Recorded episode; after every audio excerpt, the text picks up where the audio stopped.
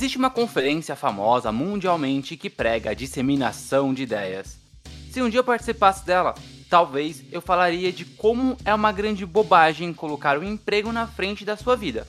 Porque no final das contas, somos apenas engrenagens na máquina de fazer os empresários ficarem ricos. É por isso que eu digo: trabalhe enquanto eles dormem e o resultado será uma insônia.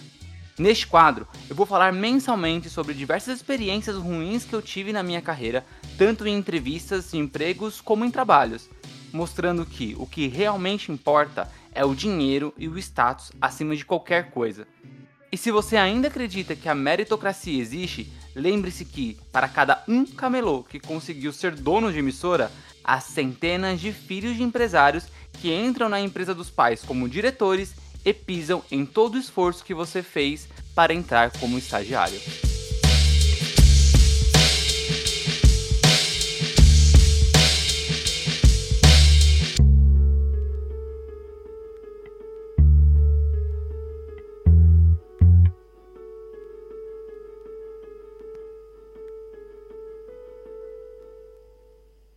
Divergência Criativa apresenta TED.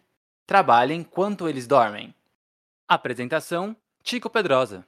Episódio de hoje: O emprego de um dia.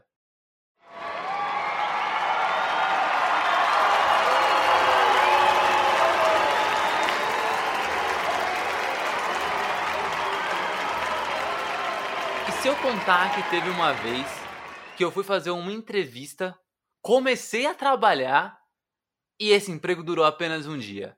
Cara, essa história ela é muito bizarra. Ali entre entre algumas das minhas experiências que eu tava tendo na época, né, que eu não tava gostando e tudo mais, eu comecei a mandar currículos para conseguir mudar de área. Aliás, fiz isso já algumas vezes, né? Sempre tava olhando o mercado, vinha se podia ter alguma coisa melhor e tudo mais. E naquela época eu queria muito trabalhar em editora, né? É, principalmente um pouco ali na parte do marketing, né? Que era a, a minha expertise dentro da comunicação, um pouco também, se pudesse, na parte editorial, escrevendo, né? Eu queria entrar nessa área justamente para eu conseguir é, sentir um pouco ali desse meio editorial, né? E aí surgiu uma oportunidade de fazer uma entrevista em uma editora pequena, cujo de verdade mesmo, o nome eu não lembro, não é nem questão de não querer expor, é tipo, de verdade eu não lembro, foi. É, nunca tinha visto falar da, da editora, mas beleza, fui até lá. A editora ficava ali na região da aclimação aqui de São Paulo. Esse bairro ele tem fácil acesso, ele fica na zona sul, mas ele tem um acesso muito fácil à região ali do centro expandido, a região comercial de São Paulo, na Avenida Paulista. Então bairros como Paraíso, Ana Rosa, Vila Mariana são perto da aclimação e eu fui para lá, né? Chegando lá, a editora ficava em um prédio residencial, que até então era estranho naquela época, né, empresas ficarem dentro de prédios residenciais, porém não era tão absurdo se tratando de uma empresa pequena, né? Então eles estavam ali ainda se estruturando, montando, então beleza, fui lá. Bom, cheguei nessa entrevista, a, a dona ali da editora, sei lá o que que ela era, é, fez algumas perguntas, gostou ali, né, da, da conversa comigo, e ela pediu para eu fazer um teste. Quando eu tava trabalhando na época, eu tinha falado aquela já conhecida mentira de que ah, eu não tava passando muito bem, ou ainda eu ia resolver um negócio na faculdade. Era alguma coisa nesse sentido para eu conseguir pegar grande parte do dia é, de, de ali de folga, né, para conseguir fazer a entrevista. Porque eu já imaginava que eles iam pedir uh, algum teste, porque essas coisas eram bem comuns. Só que aí, além do teste, outras coisas foram sendo pedidas. Então, conforme que eu tava nessa, nessa entrevista, depois comecei a fazer o teste, a mulher começou a me pedir é, para mandar alguns e-mails para fornecedores e tudo mais, e ela chegou a criar um e-mail corporativo para mim lá, tiago.pedrosa, arroba, o nome da.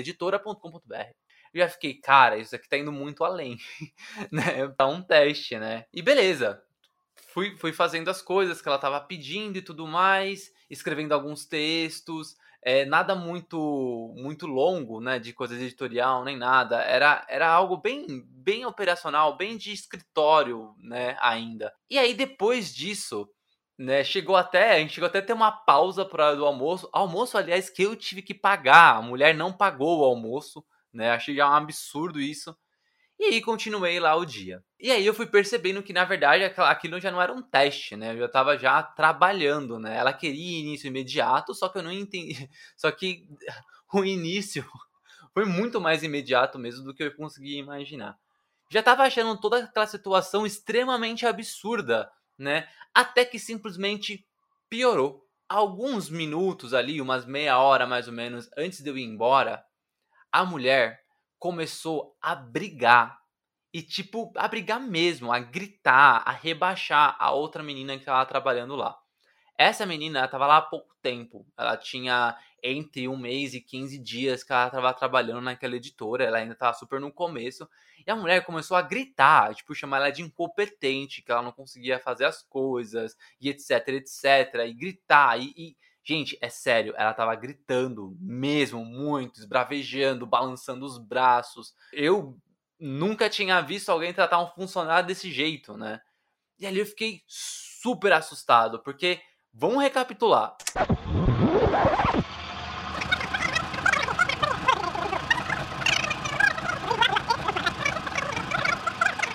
Eu fui fazer uma entrevista, a mulher pediu para eu fazer um teste, o teste já virou um trabalho de um dia. Até fiquei lá, né? Horário de almoço, etc. Eu tive que pagar o meu almoço, continuei trabalhando lá. E aí, na hora de ir embora, ela, um pouco tempo antes, ela dá esse piti monumental.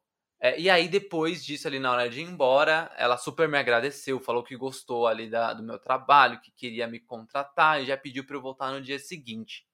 eu era muito jovem, eu acho que eu, talvez se eu passasse por isso hoje, eu teria pedido o dia de trabalho, eu teria pedido o almoço, eu teria é, até mesmo falado para ela que eu não ia voltar. Mas eu tava achando tudo aquilo tão absurdo, eu era super novo, eu tinha ali 20 anos, tá, sabe, por ali, que a única coisa que eu consegui fazer foi responder um aham, tá bom. Mas obviamente eu não ia voltar, eu ia tipo ignorar todas as mensagens que ela, que ela fosse me mandar.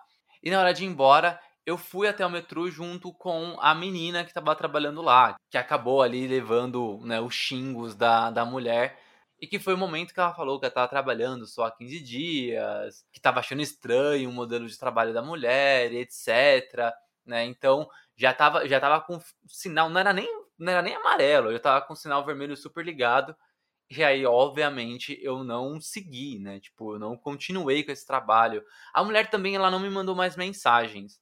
Eu acho que ela percebeu o absurdo, talvez não do comportamento dela comigo, né? Daquilo do, da entrevista, barra, já começar aí no mesmo dia. Mas talvez ela tenha sentido que eu não tenha voltado por causa do comportamento dela com a outra funcionária. Mas que foi uma loucura, foi uma loucura. Bom, e por falar de loucura, eu quero saber de vocês. Vocês têm algum relato para falar sobre alguma experiência parecida com essa? Foi numa entrevista, a entrevista foi bizarra, já começou a trabalhar, nossa, viu algum comportamento super estranho na entrevista? Conta aqui pra gente, tanto via direct, né, e também no e-mail divergenciacriativa@gmail.com, que a gente conversa, a gente troca ideia e também a sua história pode virar um episódio aqui do TED, beleza? Então fico por aqui, mês que vem voltamos com mais um episódio de TED. Trabalhem enquanto eles dormem. Ou não.